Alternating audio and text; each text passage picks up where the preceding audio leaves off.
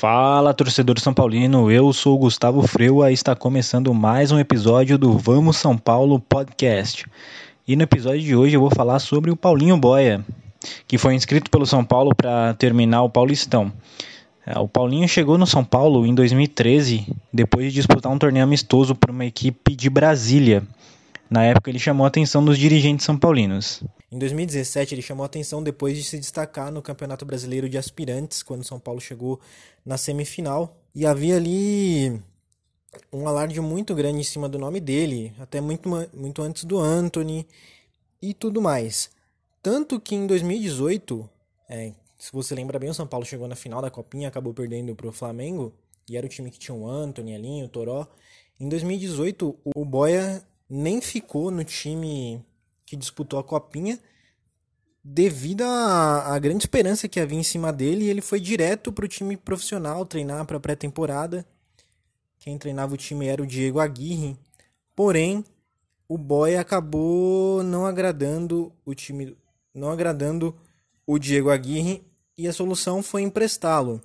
São Paulo acabou emprestando ele para o Portimonense de Portugal. É, clube que tem levado muitos brasileiros, né? Recentemente levou o Lucas Fernandes, do São Paulo mesmo, e o Rodrigo, zagueiro, que já retornou. O Boia ficou por lá na temporada 18 e 19. Entretanto, foram só seis jogos, nenhum gol, e realmente não teve nenhum destaque lá. Então, 2019, o Aguirre já não fazia parte do elenco do São Paulo. Porém, a diretoria entendeu que o Paulinho deveria ser emprestado uma vez mais e lá foi ele jogar a Série B pelo São Bento, time aqui de São Paulo. No São Bento ele jogou bastante, teve uma carga de jogos interessante, foram 24 jogos e 3 gols. Importante lembrar que o Paulinho é ali um atacante de beirada, né? Então, realmente, gol não é muito forte dele. Ele é mais o cara que quebra linhas, que vai para cima da zaga e cria oportunidades para os companheiros, usando velocidade e usando o drible. O mais interessante é que nem era para o Paulinho estar tá no elenco de 2020 do São Paulo, porque logo no começo do ano o São Paulo tentou vendê-lo, né? Não mais emprestá-lo, dessa vez tentou vendê-lo para o Cruz Azul do México. Tava tudo certo, porém quando o Paulinho chegou lá no, no clube mexicano, eles, os mexicanos fizeram é, os exames de rotina, exames médicos de rotina, e detectaram um problema na cartilagem do joelho esquerdo do Paulinho e entenderam que não valeria a pena por um provável risco de lesão e eles gastarem é, uma grana num jogador novo que logo não traria um retorno técnico. E aí, cara, o Paulinho ficou encostado no São Paulo e o Campeonato Paulista rolando. É, o São Paulo ainda com o Anthony no elenco, né? Então o Paulinho tava meio sem espaço dentro do time. Aí a gente sabe, aconteceu a paralisação, é, a venda do Anthony foi confirmada, né? A gente sabia que ele ia sair no meio do ano. A gente só estava esperando saber quem seria o sucessor dele. Mas beleza. É, pandemia rolando, quarentena, Campeonato Paulista paralisado por quatro meses. E aí o Anthony finalmente saiu e foi jogar no Ajax. E o Paulinho começou a. Na volta aos treinos, o Paulinho foi chamado pelo Diniz para ficar com a equipe principal, enquanto o São Paulo não encontrava um lugar para ele.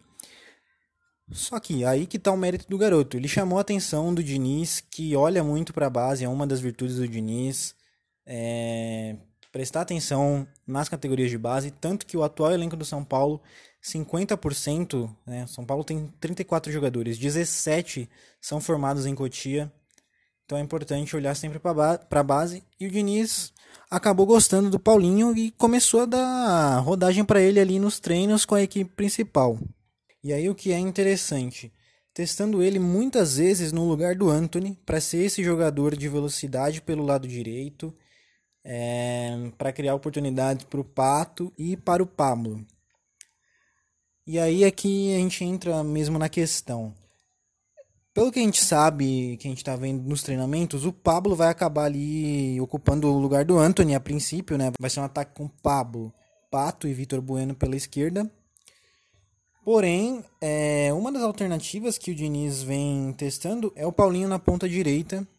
É, nos treinamentos ele substitui o Pablo, o Pablo com frequência. E a gente tem que ver, tem que fazer esse, tem que dar esse voto de confiança pro Paulinho, né? Vamos lá para minha opinião. Assim, é... eu realmente sou a favor de dar segundas chances, porém é um cara que não, não, não teve esse destaque todo que se pensou. Talvez criaram uma pressão muito maior para ele na época, é, colocando ele logo para treinar com o time principal. Talvez, né? Quando ele jogou em Portugal e no São Bento, ele não foi um destaque assim, né? Foi um jogador comum que o São Paulo pode ter outros no elenco, né? Mas aí a gente tem que colocar certos pontos. O Diniz gostou, o Diniz é o treinador do time, tem um relacionamento ótimo com o elenco, pelo menos é o que a gente sabe de entrevistas dos próprios jogadores. E ele acabou gostando do garoto. É, ou o próprio Paulinho realmente mudou a postura e está realmente arrebentando nos treinos. Essa saída do Anthony, somada aí a lesão de longa data do Rojas, vai ser importante para o Paulinho é, se ele quiser um espaço no time profissional e finalmente engatar a carreira, né? Porque Portugal foi um período curto. Em São Bento ele não teve o destaque que ele vai ter se jogar pelo São Paulo. E vamos ver se ele consegue tomar o lugar do Pablo, né? Não gosto do Pablo aberto pela direita, ninguém gosta, né? Se você perguntar para os torcedores são paulinos, ninguém gosta. Porém, aí já no final da antes da paralisação, o Pablo tinha retomado a boa fase, né? Talvez o Diniz se apegue nisso, né? Nessa retomada do futebol do Pablo e, de, e aposte nele ali.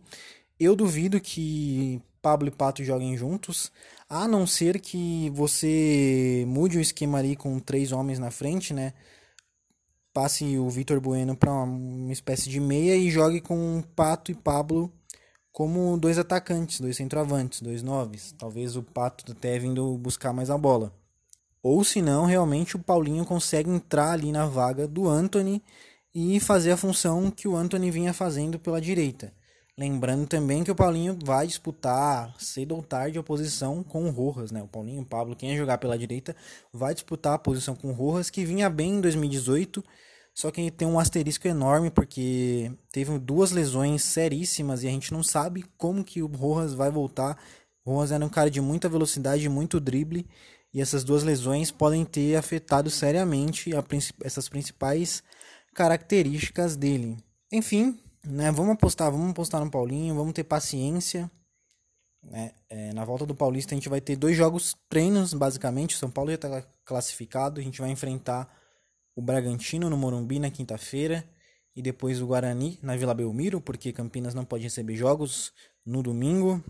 E são dois jogos que eu acho que o São Paulo tem que aproveitar e testar o elenco, tem que aproveitar e testar testar os meninos, testar de repente o Rodrigo, testar o Diego Costa, testar esses garotos que, que se destacaram muito nos times de base e estão só esperando ali é, uma oportunidade para mostrar o futebol na equipe principal. Lembrando que não vai ter tanto tempo assim de testes, né? A gente vai ter basicamente esses dois jogos, depois a gente tem a fase de mata-mata do Paulista. E pelo que a gente entende do São Paulo, é um título que o clube quer muito, não conquistamos desde 2005. A gente não conquista um título para valer desde 2012. Então eu acho que quando chegar a fase de mata-mata do Paulista, o Diniz vai apostar menos nesses jogadores que são mais incertezas, né? Jogadores que subiram agora de Cotia. E depois a gente vai começar o Campeonato Brasileiro atabalhoado. Em setembro já tem Libertadores, então acho que vai ser pouco tempo para testes. Mas aí vai do jogador, vamos ver se o Paulinho consegue aproveitar as oportunidades que ele pode ter, eu acredito que ele vai ter, eu acredito que ele deva ter, para ver se ele é a joia que todo mundo apostou que ele era ali em 2017 e 2018. Então esse foi mais um episódio do Vamos São Paulo podcast. Não esse episódio vai estar disponível nas, nas principais plataformas de streaming: Spotify, Apple, Deezer, Google Podcasts. Siga a nossa página no Instagram, Vamos São Paulo Podcast. Siga meu perfil pessoal no Twitter, Gustavo Freua, se quiser seguir no Instagram também. E é isso, vamos São Paulo.